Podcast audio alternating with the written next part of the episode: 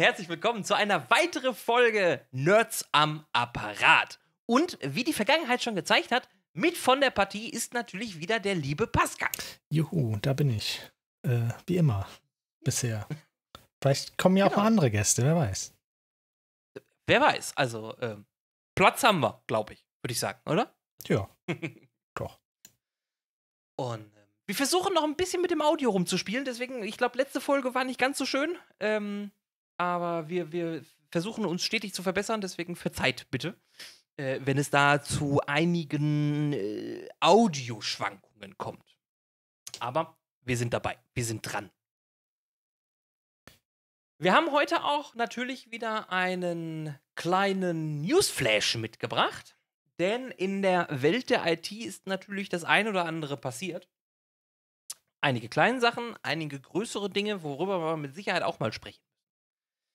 Ähm, kurz und knapp, die Ransomware-Gang äh, Money Message hat MSI gehackt und ist durch den Hack an ähm, die Möglichkeit gekommen, BIOS und Firmware-Updates zu modifizieren, sodass ihr ähm, leider, ähm, wenn ihr Firmware und BIOS-Updates nicht direkt vom Hersteller runterladet, die Chance habt, euch Schadsoftware mit dem Update auf den Rechner zu ziehen, beziehungsweise auch ins BIOS.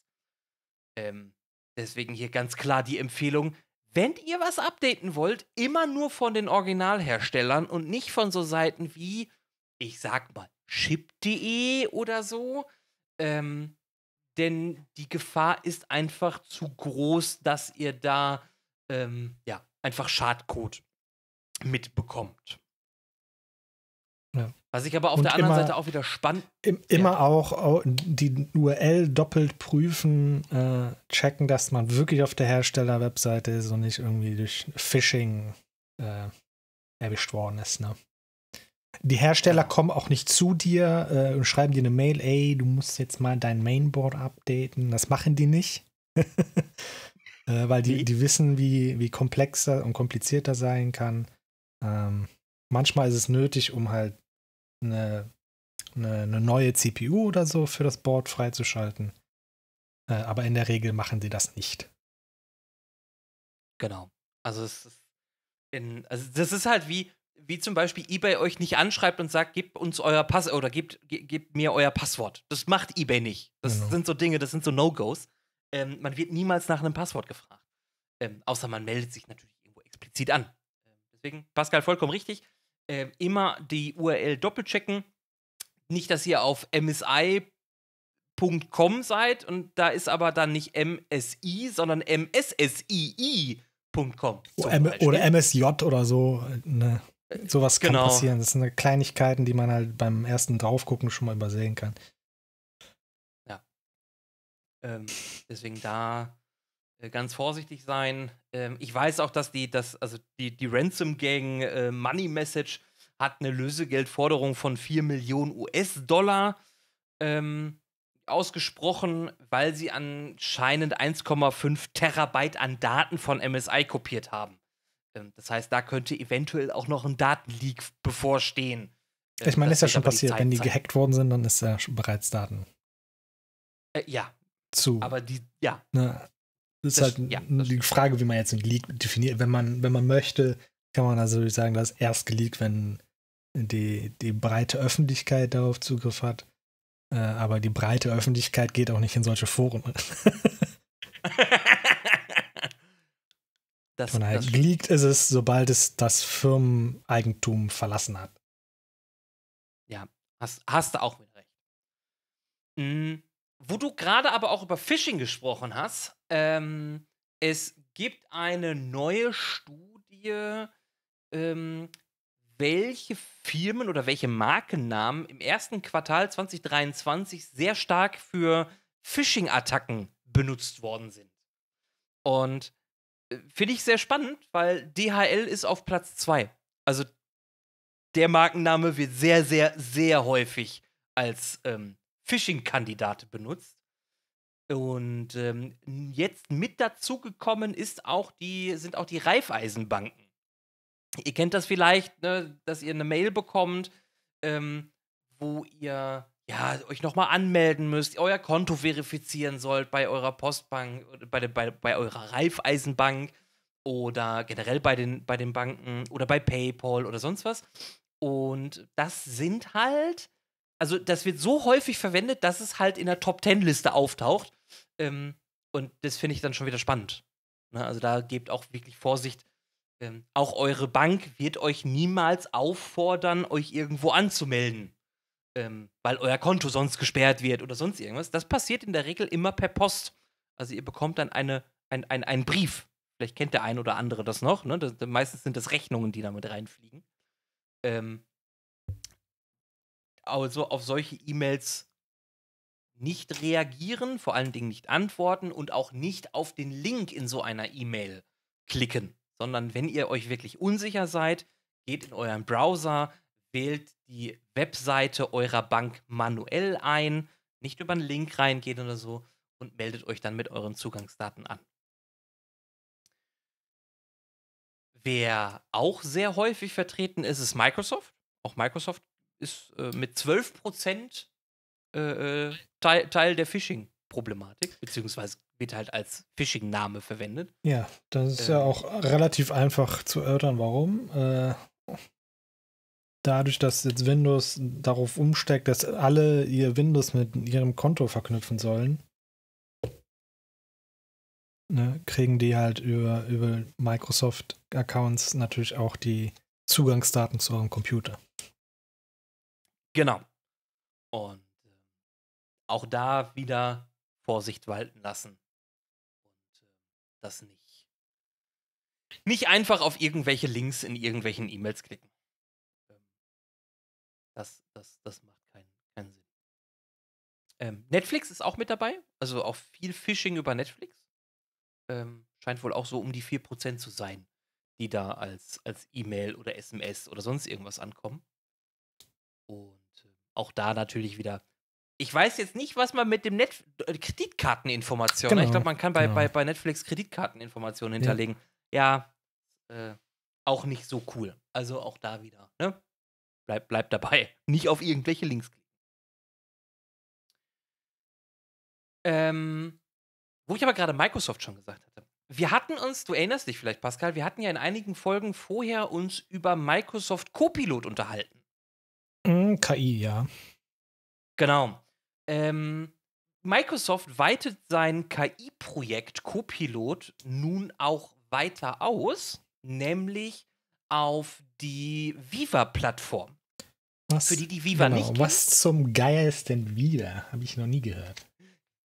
Äh, Viva. Ähm, also wie die alte TV-Serie oder die Kriege ich da Musik? Sender Viva? nee, da kriegt man keine Musik. Ähm, Viva ist ein Konglomerat aus verschiedenen Tools. Ähm, die, das ist im Endeffekt so eine, so eine Experience-Plattform. Junge. Von, von Microsoft. Ähm, da geht es darum, dass Microsoft, die ja mittlerweile auch LinkedIn gekauft haben, über Viva Learning zum Beispiel Lerninhalte anbieten. Ähm, das sind sowohl die kostenpflichtigen LinkedIn Premium-Kurse als auch die in Microsoft Learn äh, existierenden L ähm, Kurse, die man dann über zum Beispiel Microsoft Teams direkt abhandeln kann. Also Viva ist integriert in Teams. Da gibt es dann noch Viva Connections, was die Möglichkeit bietet, äh, eure SharePoint-Startpage mit der gesamten globalen Navigation mit in Microsoft Teams zu integrieren. Dann gibt es noch Viva Goals, was euch ja euer Verhalten innerhalb eures Unternehmens so ein bisschen näher bringt. Also mit wem habe ich viel geschattet, welche Dokumente habe ich viel angeguckt, ähm, wann habe ich Pausen gemacht, habe ich vielleicht um 22 Uhr nachts noch Messages geschrieben über Microsoft Teams. Ähm, das sind so alles so, so, so, Experiences, die halt gesammelt werden, beziehungsweise Erfahrungen, die, die, die Microsoft innerhalb eures Unternehmens sammelt und ähm, dann für euch und auch nur für euch erstmal zur Verfügung stellt. Also gerade bei Viva Goals zum Beispiel. Also eine, eine, eine grundlegende Plattform, um ja, Informationen zu sammeln, um äh, besseres Arbeiten zu ermöglichen. Genau, der, der Amerikaner spricht da, glaube ich, vom Self-Improvement, ja, die, der Selbstverbesserung. Ähm, genau. Das, das muss nicht unbedingt nur Effizienz äh, beinhalten, ne, dass man selber effizienter arbeiten kann, sondern halt einfach seinen, auch seinen, äh, seinen Wissensraum erweitert. Ähm, mein Arbeitgeber ist da auch sehr äh, hinterher eigentlich, dass, dass die ihre Mitarbeiter vernünftig äh, ähm, belehren, belehren, ja. was auch immer. Äh, da gibt's genau, also es geht, glaube ich, auch so ein bisschen um Work-Life-Balance, ne? Also dass man dass man selber gucken kann, ah, verdammt, das jetzt habe ich die letzte Woche irgendwie kann, häufig nachts geantwortet. Das kann auch, auch Teil davon sein. Äh, glaube, hier ist es aber eher so gedacht als, ne, wie, wie kann ich, ja. wo, kann, wo kann ich besser äh, arbeiten oder was auch immer. Genau. Und diese Viva-Plattform bekommt jetzt halt mit den, also wird ausgestattet mit Copilot. Das funktioniert noch nicht sofort, das wird im Laufe des Jahres, ähm, wird das implementiert.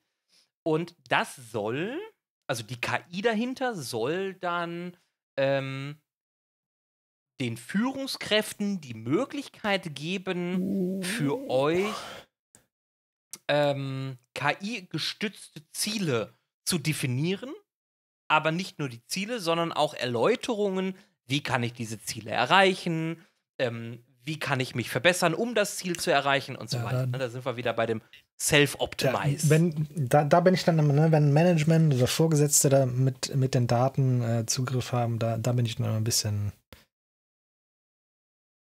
äh, da habe ich, da finde ich nicht, ja. ich nicht so geil. Ähm, wenn man das selber definieren kann, welche Daten mit Vorgesetzten und Managern geteilt werden, ist das okay. Also das weiß ich auch nicht. Ähm, das geht auf jeden Fall. Wenn, wenn der Copilot mir selber Ziele vorschlägt, das ist in Ordnung. Ja, also so wie ich es verstanden habe, ne, ist halt auch, ich habe halt auch nur die Berichte dazu gesehen, selber testen konnte ich es leider noch nicht. Ähm, die Berichte sagen, dass die Führungskräfte mit der KI zusammen dann für einen Mitarbeiter Ziele definieren können. Also eher der kritische Part, sag ich mal. Wenn das automatisch passiert, ist das Kritische. Wenn, wenn das, wenn, ne, wenn, wenn das so funktioniert, dass man einfach sagt, hier sind ne, die Daten oder ich, ich kann ja. mir die Hand, Hand händisch rauspicken, welche Daten ich an meinen Vorgesetzten und seinen Co-Piloten weitergeben, dann ist okay. Ja. Ja, muss man, muss man gucken, was die, was die, was, was dann die Zukunft da bringt. Ähm, vor allen Dingen, also das ist ja auch nur ein Teil für die, für Copilot. Ähm, die Viva Learning Basis wird ja auch noch erweitert, um zum Beispiel dann für mich selber auf der Learning-Plattform individu individuelle Lerninhalte ähm, anzuzeigen, die zum Beispiel auch wichtig für, für Firmeninformationen sind, die ähm, na, also Lerninhalte, die für meinen Arbeitsprozess vielleicht wichtig sind, um das halt KI-gestützt dann an mich weiterzugeben. Muss, muss ich sagen, sehe ich auch ein bisschen äh, tendenziell ähm, ähm, unethisch. Wenn, ne, das, die, die schreiben das immer so, ja, die KI hilft ja nur dem Vorgesetzten Ziele zu stellen. Mhm. ähm, äh, der, der Mensch hat halt nur die Tendenz, äh, Tendenz äh, ziemlich faul zu werden. Wenn es ja. halt, ne, in den meisten Fällen funktioniert das ja. Aber wenn es dann irgendwann hingeht, dass die KI dir auch noch ähm, Vorschläge macht, wie du dein Team optimieren kannst, wen du möglicherweise sogar noch kündigen kannst, ähm, dann wird es unethisch. Sehr, sehr schnell. Auf jeden Fall. ja, also das ist auch, also ich finde es cool, dass natürlich so neue Technologien implementiert Wie gesagt, werden zum, und dass auch ne? Microsoft damit, damit spielt, aber du hast vollkommen recht.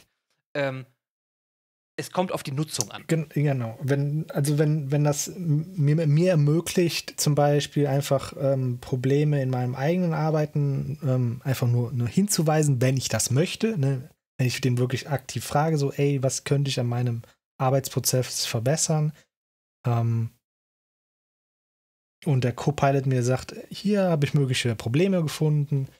Ähm, und ich den dann frage, okay, wie kann ich die verbessern? Und der mir so ein paar Vorschläge gibt, ne, dann kann ich selber immer noch entscheiden, ob ich da ähm, dahin arbeiten möchte. Ähm, wenn das aber über den Vorgesetzten geht, äh, der mir daraus möglicherweise sogar eine, Arbeits, äh, eine Arbeitsanweisung gibt, äh, daraus macht, dann finde ich das schon ein bisschen merkwürdig. ja. Ja, also ich finde das auch sehr kritisch, weil ich, also ein, meine Führungskraft sollte niemals so planlos sein über das, was ich tue, dass sie eine KI zu Rate ziehen müsste. Da, hier, wow, da, da, das ist, ne, da kommen wir dann halt wieder so in so eine, in so eine Überwachungsgeschichte. Ähm, wenn, wenn deine Führungskraft allerdings halt auch die ganze Zeit nur hinter dir steht, um zu gucken, was du tust. äh, ja, gut, stimmt auch wieder, ja. Weiß ich nicht. ähm, wenn es halt, ne, also der, die, was der Vorgesetzte wissen sollte, ist deine, deine Qualifikation, was du durchaus in der Lage bist zu leisten. Ähm, und wie du deine Ziele erreichst, ist ja erstmal zweitrangig. Ja, ähm, solange du dich halt in, in den Vorgaben deines Unternehmens ähm, bewegst. Ja. Äh. Also ich meine natürlich auch, dass mein, meine Führungskraft natürlich nicht kontinuierlich hinter mir stehen sollte, um Gottes Willen. Ähm, am besten noch mit einer Peitsche oder so. Ähm, sondern ich finde, es ist natürlich wichtig, dass wenn ich einen Auftrag habe, dass meine Führungskraft weiß, wo habe ich diesen Auftrag, was ist meine Tätigkeit da. Ähm, und wenn es Probleme gibt, kann ich zu meiner Führungskraft gehen und sagen, äh, ich komme hier jetzt mit der SharePoint On-Premise 2013er Version nicht weiter. Kannst du mal hier, ich brauche mal Unterstützung. Genau, dann, dann sollte die Führungskraft entweder in der Lage sein, dir sofort eine Antwort zu geben, so, ey, so machst du das, oder dir zumindest sagen können, an, den, an wen du dich richten kannst, ne? Äh, an wen du dich genau. wenden kannst, um deine Frage zu beantworten. Das, das sollte eine Führungskraft durchaus in der Lage sein. Um, ähm, das meinte ich mit, er, er, muss halt, aber dafür muss er wissen halt, was ich mache, wo ich genau, bin. das ist aber, ähm, das gehört ja dann zu de, eher zu deinen Qualifikationen, was du in der Lage bist zu tun. Ja. Ne? Und das stimmt. Der kann dich ja durchaus mal fordern ne, und, und sagen, pro, probier doch, probier es doch mal aus. ja. ähm, oder ne, wenn, wenn du sagst, ich habe überhaupt keine Ahnung, dann kann er dir auch vorschlagen, hier mach doch hier so, eine, so ein Training. Ja. So, so stelle ich mir das vor bei einem guten Manager. Ja. Ich mir auch. Ich weiß aber aus Erfahrung, dass es nicht immer. Nee, nicht immer. ja. ähm, bleiben wir aber thematisch bei der künstlichen Intelligenz, weil ähm, es gibt einen neuen Bericht vom Economist, der einen neuen Artikel veröffentlicht hat, um, in dem es über die künstliche Intelligenz in der Videospieleindustrie geht. geht. Ähm, wir, es gab schon vor, vor einiger Zeit Berichte über einen Spieleentwickler, der KI dazu nutzt, um ähm, Hintergrundrauschen, sag ich mal, innerhalb von Videospielen äh, zu erzeugen. Also so, so. Man geht irgendwo entlang und da gibt es ein Gespräch. Und diese Gespräche werden ja, wie in vielen anderen Branchen, natürlich auch ähm, per Hand geschrieben. Das hat man ausgelagert auf eine künstliche Intelligenz. Und im Economist geht es jetzt so weit, dass man ähm, mit KI Spiele, Inhalte, also noch mehr generieren kann. Von, von, von, von Bildern über hin zu KI das Spiel testen lassen. Und das fand ich sehr spannend, weil die ähm, wir hatten ja in einigen Podcasts vorher uns schon darüber unterhalten, dass wir ja gerade am Anfang der Entwicklung von KI sind. Und ähm, jetzt, finde ich, sieht man so ein bisschen, was, was so gerade alles in dem, in dem Markt passiert. Weil eine KI ein ganzes Spiel testen lassen auf. Ne, das, das, ja, das, das, ein, das Einzige, was die KI aber testen kann, ist die technische Seite. Ähm, und da, das finde ich halt auch so ein bisschen naja. Ähm, das ist ja eigentlich nicht nichts Neues, dass man die KI mal ein bisschen spielen lässt, äh, gerade bei, bei älteren Spielen, ne, wo, wo halt die KI noch nicht so komplex sein muss, die man eventuell sogar noch selber programmiert, also die nicht selbst lernend ist. ähm, äh, da, die benutzt man halt, um Exploits zu finden und so Zeug.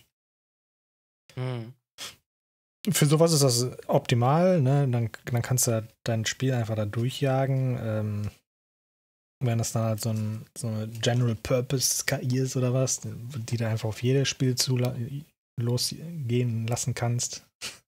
Die braucht natürlich dann auch noch äh, visuelles Verständnis und die kann, die kann ja dann relativ einfach auch selber herausfinden, wie so ein Spiel äh, zu spielen ist. Da brauchst du auch keine Tutorials bauen und so. Das heißt, du kannst es relativ früh schon einsetzen. Mhm.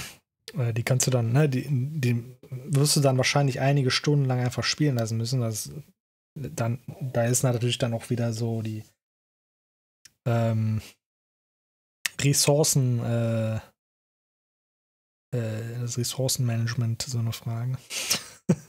Äh, wie viel Strom braucht das, ne? Natürlich auch nicht ja. immer so geil. Nee, das stimmt. Ähm, Wenn es aber dann hingeht, um, um komplexe Themen zu verstehen, ähm, gerade die halt auch äh, Metaph wie Metaphern und so Zeug, ne? Also wenn es dann wirklich grundlegend um nicht, nicht um reine Intelligenz, sondern halt um, um Kultur geht. Sowas kann der KI nicht testen. Zumindest in, nee, zu dem, in, in, dem, in dem Rahmen, die, die wir, den die wir noch verstehen und äh, aktuell äh, ja. Also gebe ich dir vollkommen recht. Also ich habe das ja sel selber auch erlebt gehabt, als ich äh, im, bei meiner Zeit bei einem Spieleentwickler wo ich ja auch ähm, die Chance hatte, das gerade in Entwicklung befindliche Spiel einmal vorab zu testen und zu spielen, ähm, wo es dann einfach auch für vielleicht für den, für den Menschen einfach nicht logische Zusammenhänge gibt, die man ausmerzen muss. Das kann eine KI natürlich nicht. Ne? Also wenn ich irgendwie mal einen, einen, einen, roten Faden oder so brauche, um weiter in der Story voranzustreiten, äh, zu schreiten, ähm, das kann mir eine KI nicht, nicht, nicht definieren. Also, also zum jetzigen Zeitpunkt zumindest nicht. Ähm, das kann halt nur der Mensch, weil, und das können auch nur viele verschiedene Menschen, um eine Meinung sich zu bilden, ob jetzt zum Beispiel der NPC etwas weiter vorgesetzt werden muss, äh, ich sag mal ins Startgebiet, damit man den roten Faden hat, oder ob es reicht, wenn er einfach hinten am Wald wartet. Ähm, das sind ja, das, das muss man ja aus menschlichen Erfahrungen herausziehen und das kann ja nicht eine KI nicht definieren. Ja, oder du möchtest halt, ähm, ne, dass, dass ein NPC schwer zu finden ist. Ja, und dann gibst du dem halt einfach nur vage Informationen. Ähm, da ist halt die Frage, ob die KI halt in der Lage ist, das dann zu verknüpfen und ähm, Schlüsse zu ziehen. Ähm, das, das wird sie vielleicht sogar noch hinbekommen, um dann noch zu identifizieren, auf einer Karte möglicherweise, wo das, ne, wenn du jetzt einfach sagst, ein Wald oder so, kann der das identifizieren. Wenn, wenn man sich dann natürlich dann nur auf diese KI verlässt und sagt, ey, man kann auf der Karte nicht richtig identifizieren, was, welcher Wald gemeint ist, dann werden Spiele vielleicht auch irgendwann richtig langweilig. ja, das stimmt, ja. Das ist äh, vollkommen richtig. Weil dann, dann spielst du, dann, dann programmierst du Spieler einfach nur für die KI und nicht für, für einen Menschen. Ja. Also ich glaube, Men Menschentester werden jetzt dadurch nicht, nicht, äh, nicht ersetzt. ersetzt. Ne, weil die halt auch viel interessantere und viel weiteren Blick auf, auf so ein Spiel haben können. Und auch bisher ja auch viel effizienter arbeiten können. die werden halt. Und vor allen Dingen auch. Die können halt vor allem auch über technische Sachen hinweg sehen, die halt, hm, weiß ich nicht, eine KI halt sofort erkennt. Nee, ja, das stimmt. Dann, Wie gesagt, ne, da, und vor allen Dingen, ein Mensch ist auch viel unvorhergesehen. Also, Ja gut, das, das, das kannst du ja, ja, das ist halt die Frage so, ne, die, wenn, wenn die halt beim Spielen lernt, wie das Spiel zu spielen ist, dann versucht es eventuell äh, nicht zum Beispiel mal eine Wand hochzuklettern, ne? Weil das gelernt hat, Ja. so ja, das hat im, bei meinen vorherigen äh, Versuchen nicht geklappt, also gehe ich mal davon aus, dass es hier nicht klappt. Ah, Ja. Und Menschen gehen halt hin so, oh, das sieht aber, vielleicht kann ich da hochklettern und die schaffen es dann meistens, Ja. obwohl man es nicht soll. ja, da- das stimmt. Ähm, drei Themen habe ich noch. Ähm, ein, noch eine, einmal was Lu- Lustiges. Äh, wir leben ja im Neuland. Ne, das Internet ist ja für uns Ja, habe ich gestern erst wieder gemerkt. Äh, Punkt 9 Uhr, Internetausfall für drei Stunden. Ah, ja. sehr gut. Bin Das, ich schlafen gegangen. War, Äh. ja. Na, das ist natürlich dann hervorragend. Cool. Ja. Äh, ja, Internet ist Neuland. Das hat auch das Land NRW wieder feststellen dürfen. Ähm, es werden ja seit 2018 werden die Abiturprüfungen ja digital angeboten. Und ähm, letztes, also letzte, vorletzte Woche waren ja wieder Abiturprüfungen. Ähm, und äh, das wohl grande Kack hier in die Hose gegangen. ja, Weil bei Veröffentlichung der, der, der Abiturprüfungen wohl auch an die, an die Schulen gleichzeitig ähm, die Info rausgegangen ist, dass sie jetzt runtergeladen werden können. Und was machen natürlich Schulen? Oh, es gibt Abiturprüfungen, wir laden sie alle ja runter. natürlich. Warum auch Ähm, nicht? Dafür sind sie ja da. Bildungsministerin äh, Dorothee Feller von der CDU sagt, es war eine nicht optimale Dimensionierung des Systems des IT-Dienstleisters. Sprich, die Server waren sowas von Ja. maßlos überfordert, ähm, weil gleichzeitig die Dokumente hochgeladen worden sind und die natürlich dann auch gleichzeitig alle wieder runtergeladen worden sind. Ähm, es war so schlimm, dass sogar aufgrund von Technikproblemen die, äh, der Abiturstart verschoben werden musste. Weil man es nicht, nicht gefixt bekommen hat. Und äh, das tut mir unheimlich leid für die ganzen Abiturienten. Auf der anderen Seite, warum jetzt auf einmal? Weil ist ja schon seit 2018 so. Ähm, ja, Mutmaßung, das, das Problem ist halt dann auch wieder so staatliche Geschichten, weißt du? Da, da wird dann halt jedes Jahr wird halt dieser Job, das, ne, das dann, wie gesagt, die hat ja gesagt, ähm, dass das beim IT-Dienstleister hing. Wahrscheinlich wird halt das, was der IT-Dienstleister auch immer macht, wird halt jedes Jahr neu ausgeschrieben. Tja,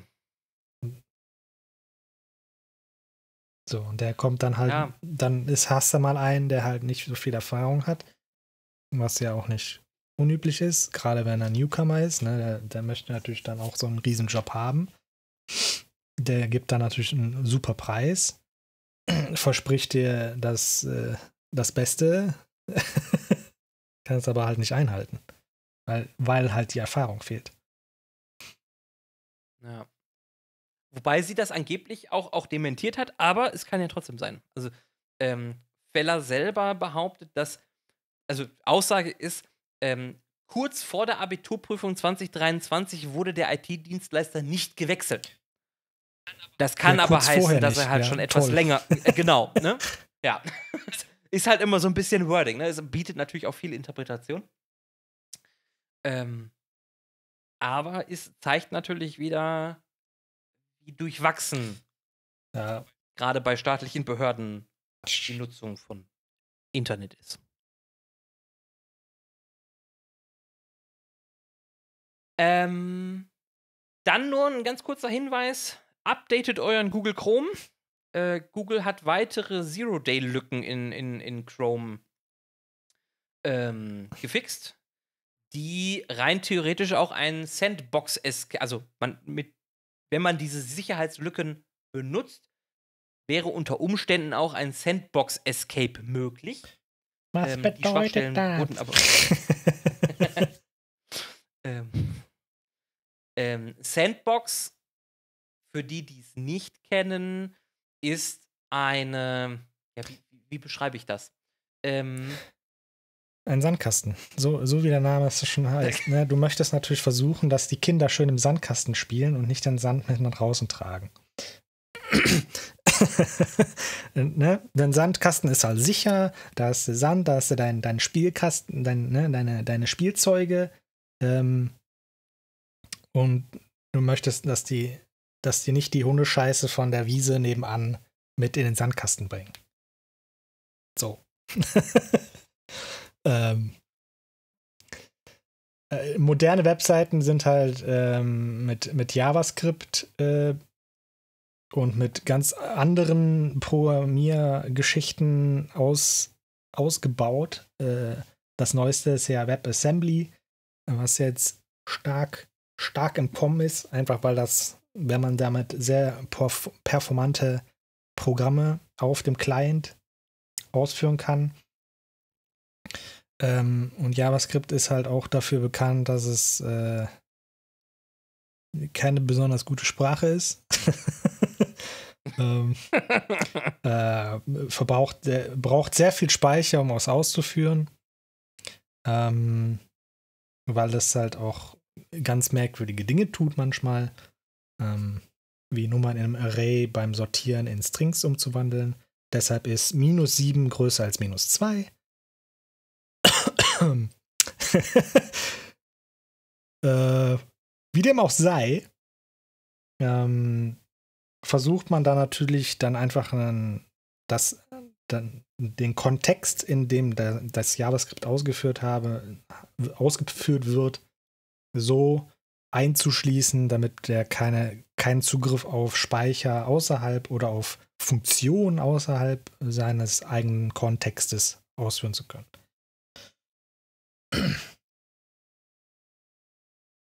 Genau. Und ein Sandbox Escape ist im Endeffekt, genau, das, dass man halt trotzdem ausbrechen Genau, man kann. benutzt komische, ähm, unvorhersehbare ähm, Speicherlücken, äh, um halt auf Speicher von außen, außerhalb zuzugreifen. Und sobald du das kannst, kannst du halt auch äh, einfach ähm, CPU ähm, Anweisungen halt in den Speicher reinschreiben. Und damit bist du aus, ausgebrochen aus deiner Sandbox. Du bist natürlich immer noch im Kontext der Applikation, aber Chrome hat einen relativ äh, großen Zugriff auf dein System. Ne, es kann dort Dateien lesen. Damit, ja. ne, und Chrome muss ja auf Dateien, Dateien lesen können, damit es zum Beispiel Dateien hochladen kann auf eine Webseite. Ähm, und dadurch ja, Aber so deswegen nee, nicht, so, nicht so geil. Deswegen auf jeden Fall äh, Chrome updaten, damit die Sicherheitslücke geschlossen wird, damit das für euch dann auch nicht mehr passiert. Und wo wir gerade schon von Sicherheit sprechen, noch eine letzte Meldung. Ähm, der Microsoft Defender, der ja mittlerweile auch Firmenstandard äh, äh, äh, erreicht hat, also auch in Firmen genutzt werden darf, äh, hat neue Schutzfunktionen bekommen. Und vielleicht ist dem einen oder anderen auch aufgefallen, dass irgendwie in den letzten Wochen der Windows Defender immer so ein komisches Ausrufezeichen in seinem gelben Kasten hatte. Ähm, das war ein Fehlalarm, oftmals ein Fehlalarm, ich möchte nicht pauschalisieren für euch, ähm, der mittlerweile auch abgestellt worden ist. Das neue Schutzsystem ist nämlich der FASR, Firmware Attack Surface Reduction. Junge. Was heißt das? genau. Ähm, dieser FASR-Schutz ähm, bietet gerade bei neuen Prozessoren die Möglichkeit, wenn ihr eine äh, Software ausführt, beziehungsweise auch, Treiber ausführt, ähm, die ihr installieren wollt, dann besteht die Möglichkeit, dass Intel- und AMD-Prozessoren einen sogenannten Shadow Stack äh, prüfen. Das ist im Endeffekt der Treiber in seiner ursprünglichen Version einfach gedoppelt. Und wenn ihr jetzt einen manipulierten Treiber habt, der ähm, beim Ausführen vielleicht irgendwelchen Quellcode verändert, dann kann mit diesem Schutz äh, die CPU erkennen, oh, mein Shadow Stack, der bleibt aber so und so. Ne? Ich sag mal, die Datei A hat 12 Nullen und Einsen. Der Treiber, der jetzt gerade ausgeführt wird, der ja eigentlich genauso aussehen soll, hat aber plötzlich 14 Nullen und Einsen in meiner Datei A. Das erkennt dieser Schutz und führt dann das Treiber-Update nicht aus, weil es gleicht sich nicht mehr äh, seiner ursprünglichen Version. Und ähm, damit möchte man halt äh, verhindern, dass so ähm, Schadsoftware bei Rücksprungadressenveränderungen ausgeführt wird. Ähm, also man möchte einfach die Manipulation noch weiter vermindern und ähm, das funktioniert leider nicht mit allen Geräten und auch nicht mit allen Treibern, weil da natürlich ja. auch die Hersteller nachziehen müssen. Genau, das ist ähm, immer das Problem und gerade Logitech ist furchtbar darin. furchtbar darin, ihre Updates, äh, ihre Treiber vernünftig zu updaten. Was du meinst. Wo war das in, in, in, in Windows? Ähm, da gab es irgendwo, wo ständig äh, mein, mein Defender sagt, ey, guck doch mal da. Ähm, das, das kannst du noch nicht anschalten, weil du irgendwie Treiber hast, die, die nicht funktionieren. Und das ist halt Logitech, deswegen meiner Webcam. Und es gibt ja, aber keinen ja, aber aktuellsten Treiber dafür. Also ich habe den aktuellsten Treiber ja. und der wird aber nicht geupdatet. Tja. Entweder, dann ist meine ein, einzige Option jetzt für mehr Sicherheit, meine Webcam abzuschalten, äh, ab, abzutrennen und die nicht mehr zu benutzen. Habe ich keinen Bock drauf, weil die funktioniert ja noch an sich. Kenn ich. Ah.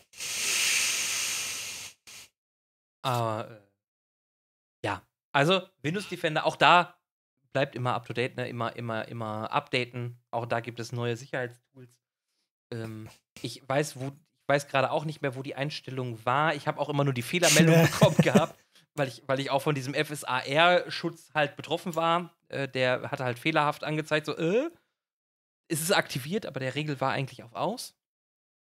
Ähm, das habe ich jetzt aber auch nicht mehr. Also, das haben sie wirklich hat nur einen Monat gedauert. Hm. Und äh, ich glaube, die Einstellung findet ihr im Windows Defender unter Gerätesicherheit und dann ist es die Kernisolierung, meine ich. Ja. Ähm, das ist äh, Speicherintegrität. Äh, verhindert, dass Angriffe bösartigen Code in Hochsicherheitsprozesse ah, da, ja, ja, genau. Genau, und das erfordert auch einen Neustart. Müsst dann auf euer, wenn ihr das einschalten solltet, euer System neu starten.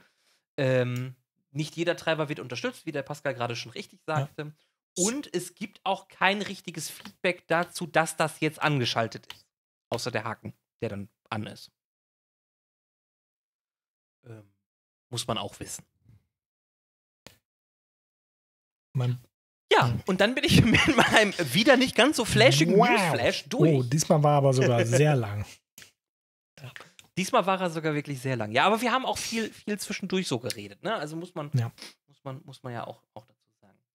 Ähm, nichtsdestotrotz haben wir natürlich für euch wieder ein Themachen mitgebracht. Kleines. Und kleines Themachen. Äh, kleines. genau, ein kleines, kleines, kleines Themachen. Wir haben ja jetzt so die, die, die verschiedensten Sachen schon, schon, schon durch. Wir werden mit Sicherheit auch nochmal eine Sonderfolge zu, zu äh, äh, künstlichen Intelligenzen machen.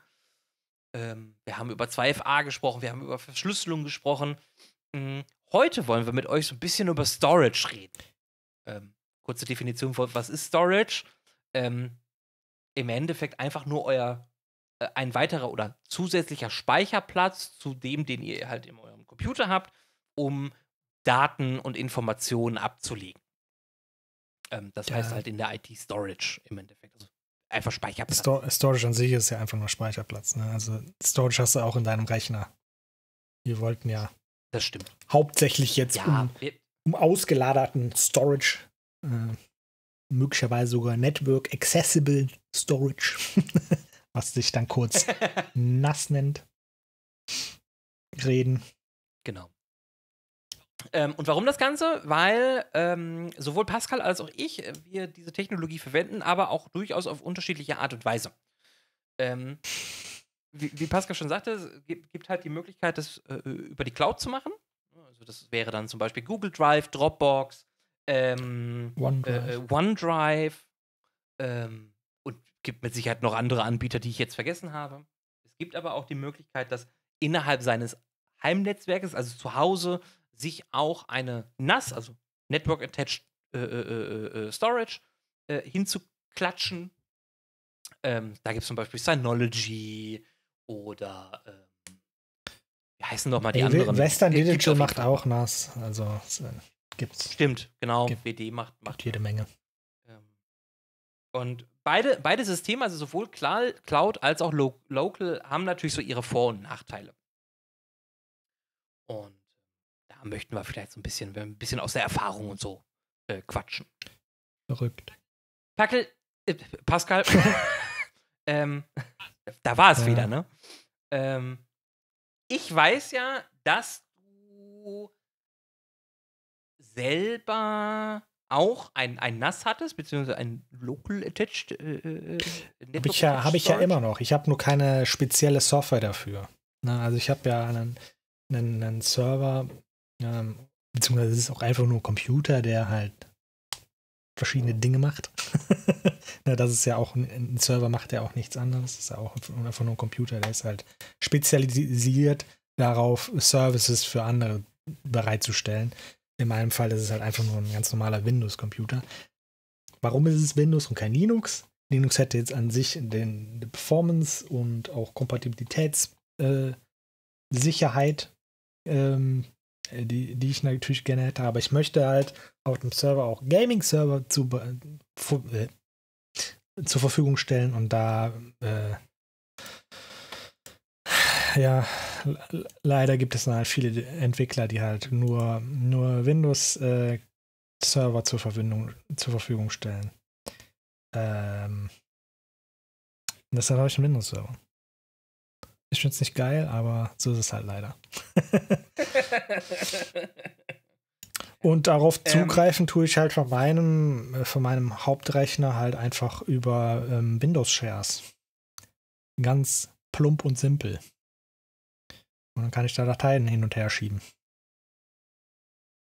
Genau. Und dann sind sie gesichert auf einem zweiten Rechner. Ja. Ähm, warum hast du dich gegen eine spezielle Software entschieden? Oder gab es dafür einen Grund, warum du dich dagegen entschieden hast? Ähm, hauptsächlich Performance. Ähm, das, das, was Windows macht, ähm, mit Windows-Mitteln, ist halt schon so schnell, wie es gehen kann. Ähm, wirklich schnellere Performance kriege ich halt nur, wenn ich halt dann Linux aufsetzen würde. Ähm, und da lohnt sich dann, da würde sich dann auch wahrscheinlich spezielle ähm, Software lohnen, die mir halt auch den Speicher vernünftig verwaltet. Ähm, mir dann zum Beispiel auch, auch Bilder daraus und Videos und so vernünftig aufbereitet.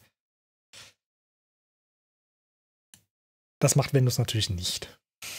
Da kann ich wirklich nur Dateien hin und her schieben. Ganz normal, wie ich das auch auf meinem PC mache.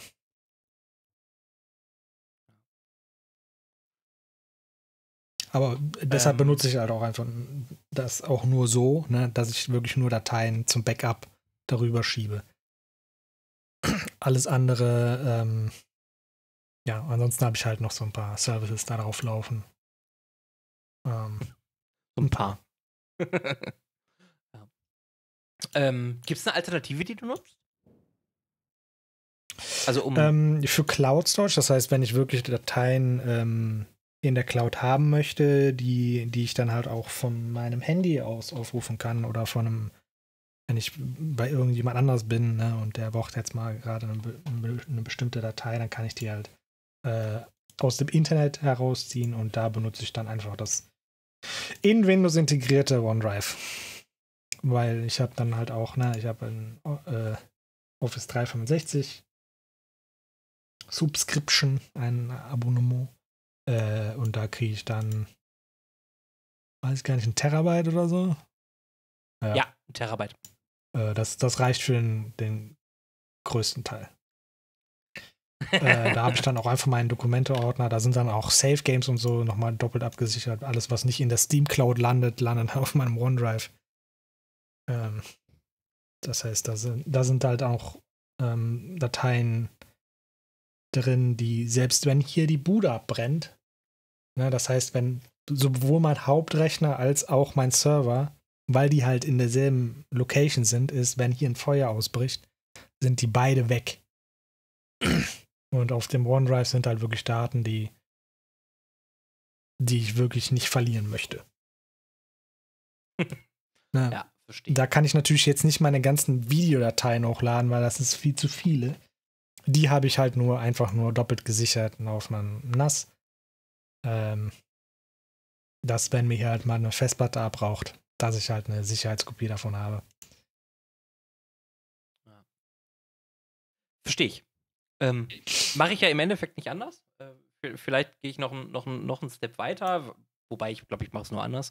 Ich habe ja auch, also ich habe ein richtiges NAS hier stehen äh, von Synology, wo ich auch meine, also wo ich halt wirklich meine, meine Videodateien und Bilddateien natürlich auch sicher.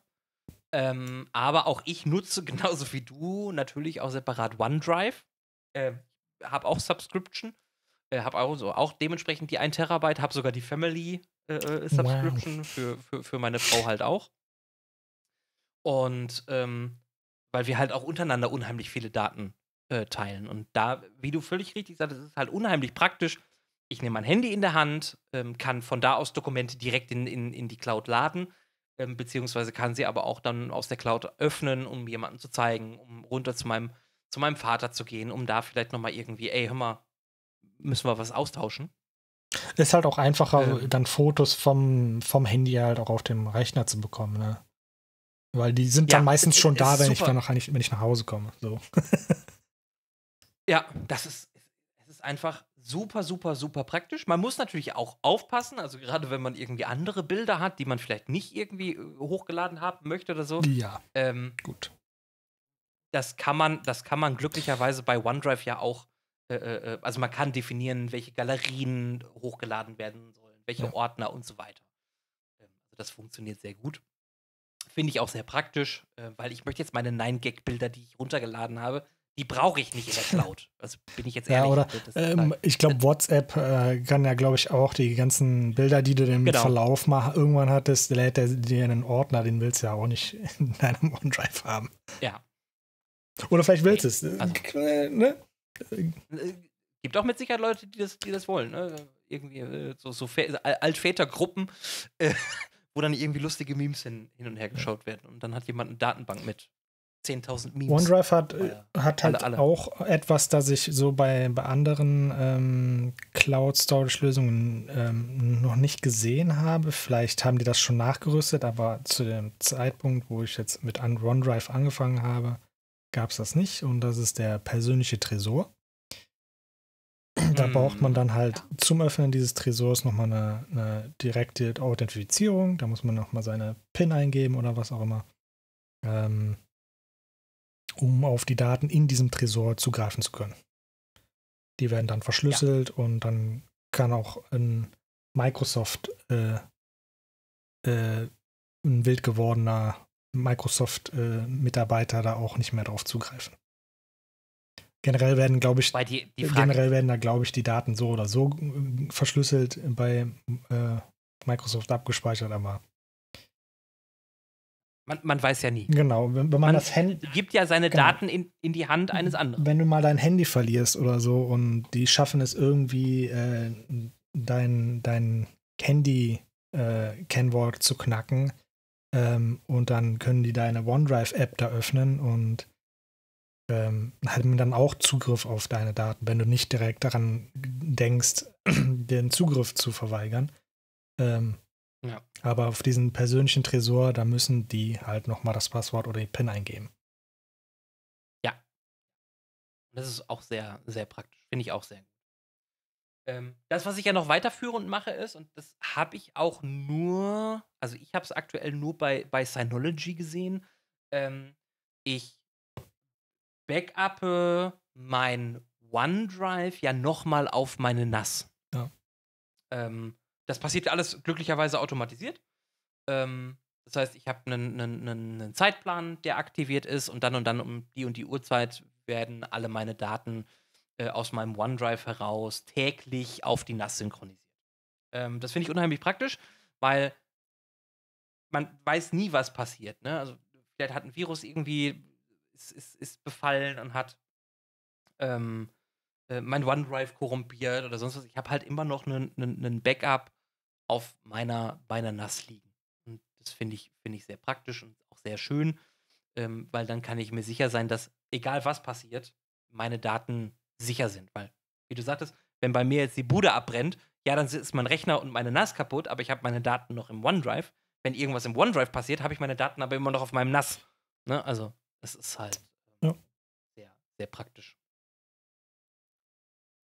Ähm, und ich habe mich auch ganz bewusst für eine, für eine NAS entschieden, weil ich ja neben diesem ganzen Storage, den ich, den ich haben möchte, ich habe noch irgendwie alte Videos und so weiter, ähm, läuft halt auf dem, dem, dem NAS im Endeffekt noch ein kleiner Server, ein Videoserver im Endeffekt, äh, wo ich halt die Möglichkeit habe, im, innerhalb meines Heimnetzwerkes die Videos, die auf dem Server liegen, ähm, auch zu streamen. Weil ich möchte nicht immer meinen Rechner anhaben, um vielleicht ein Video an meinem Rechner zu gucken oder das halt zu übertragen an den Fernseher und dann an den Fernseher gucken zu müssen. Das sind halt zwei Stromverbraucher. Und mein Rechner ist jetzt nicht der kleinste, der verbraucht ein bisschen Strom. Ähm, Finde ich halt auch unheimlich praktisch, ähm, dass man da halt mit zusätzlicher Software, die man dann installieren kann, ähm, auch einfach die Funktionsweise dieses Storages weiter erweitern kann.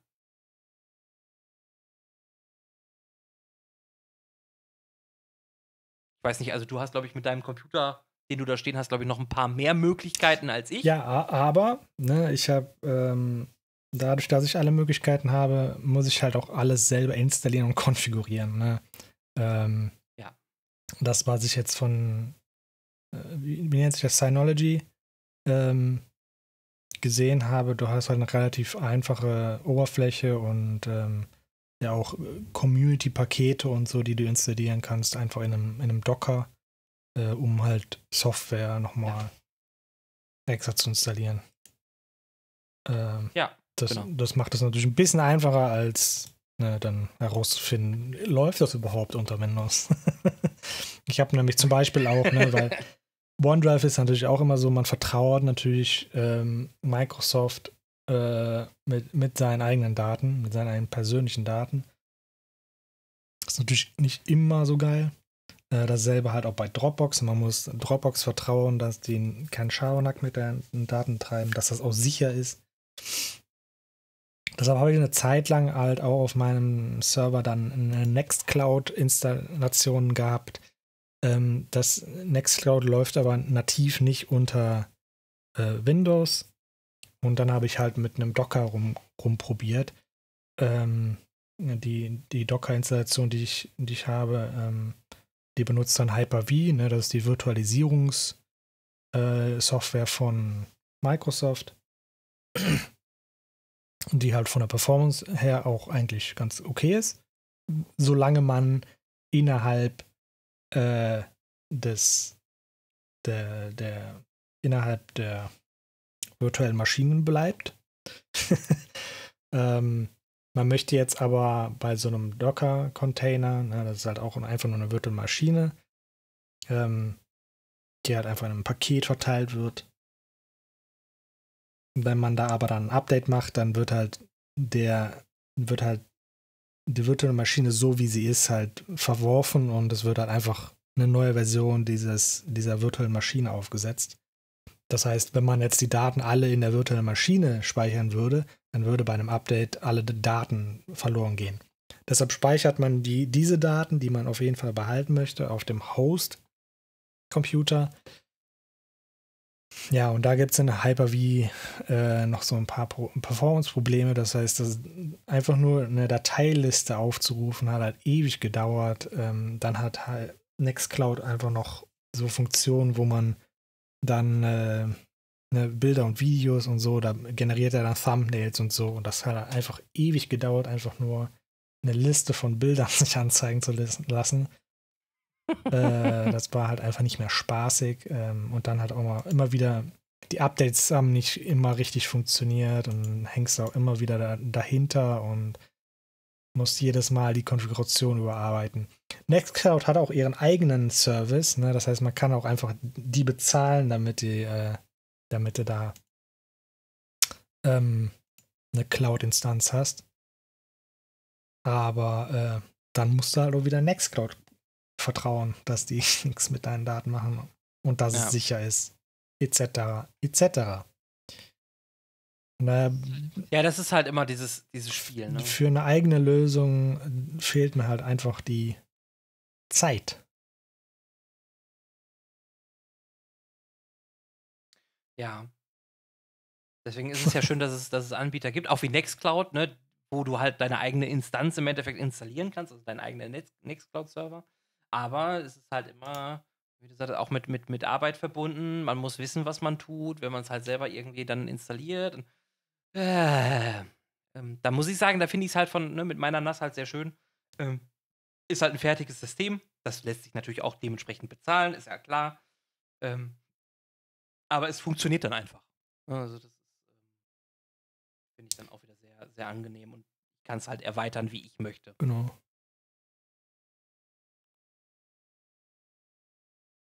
Ja. Dann ähm, würde ich sagen, Haken dran am Thema. Verrückt. Und ja, ne? Äh, lieber Pascal, ich danke dir wieder für äh, äh, unseren tollen kleinen Talk, den wir, den wir hatten. Und äh, liebe Zuschauer, danke, dass ihr bis hierhin gehört habt. Äh, ich hoffe, ihr hattet Spaß mit der Folge. Und vielleicht hat der ein oder andere ja auch Lust, sich ein Storage zu holen. Äh, also so nass oder so. Und könnt ihr ja gerne mal mitteilen, ob ihr selber eins benutzt oder nicht. Und ähm, lasst wie immer Feedback da. Danke fürs Zuhören. Und äh, ich würde sagen, bis zum nächsten Mal. Wiedersehen.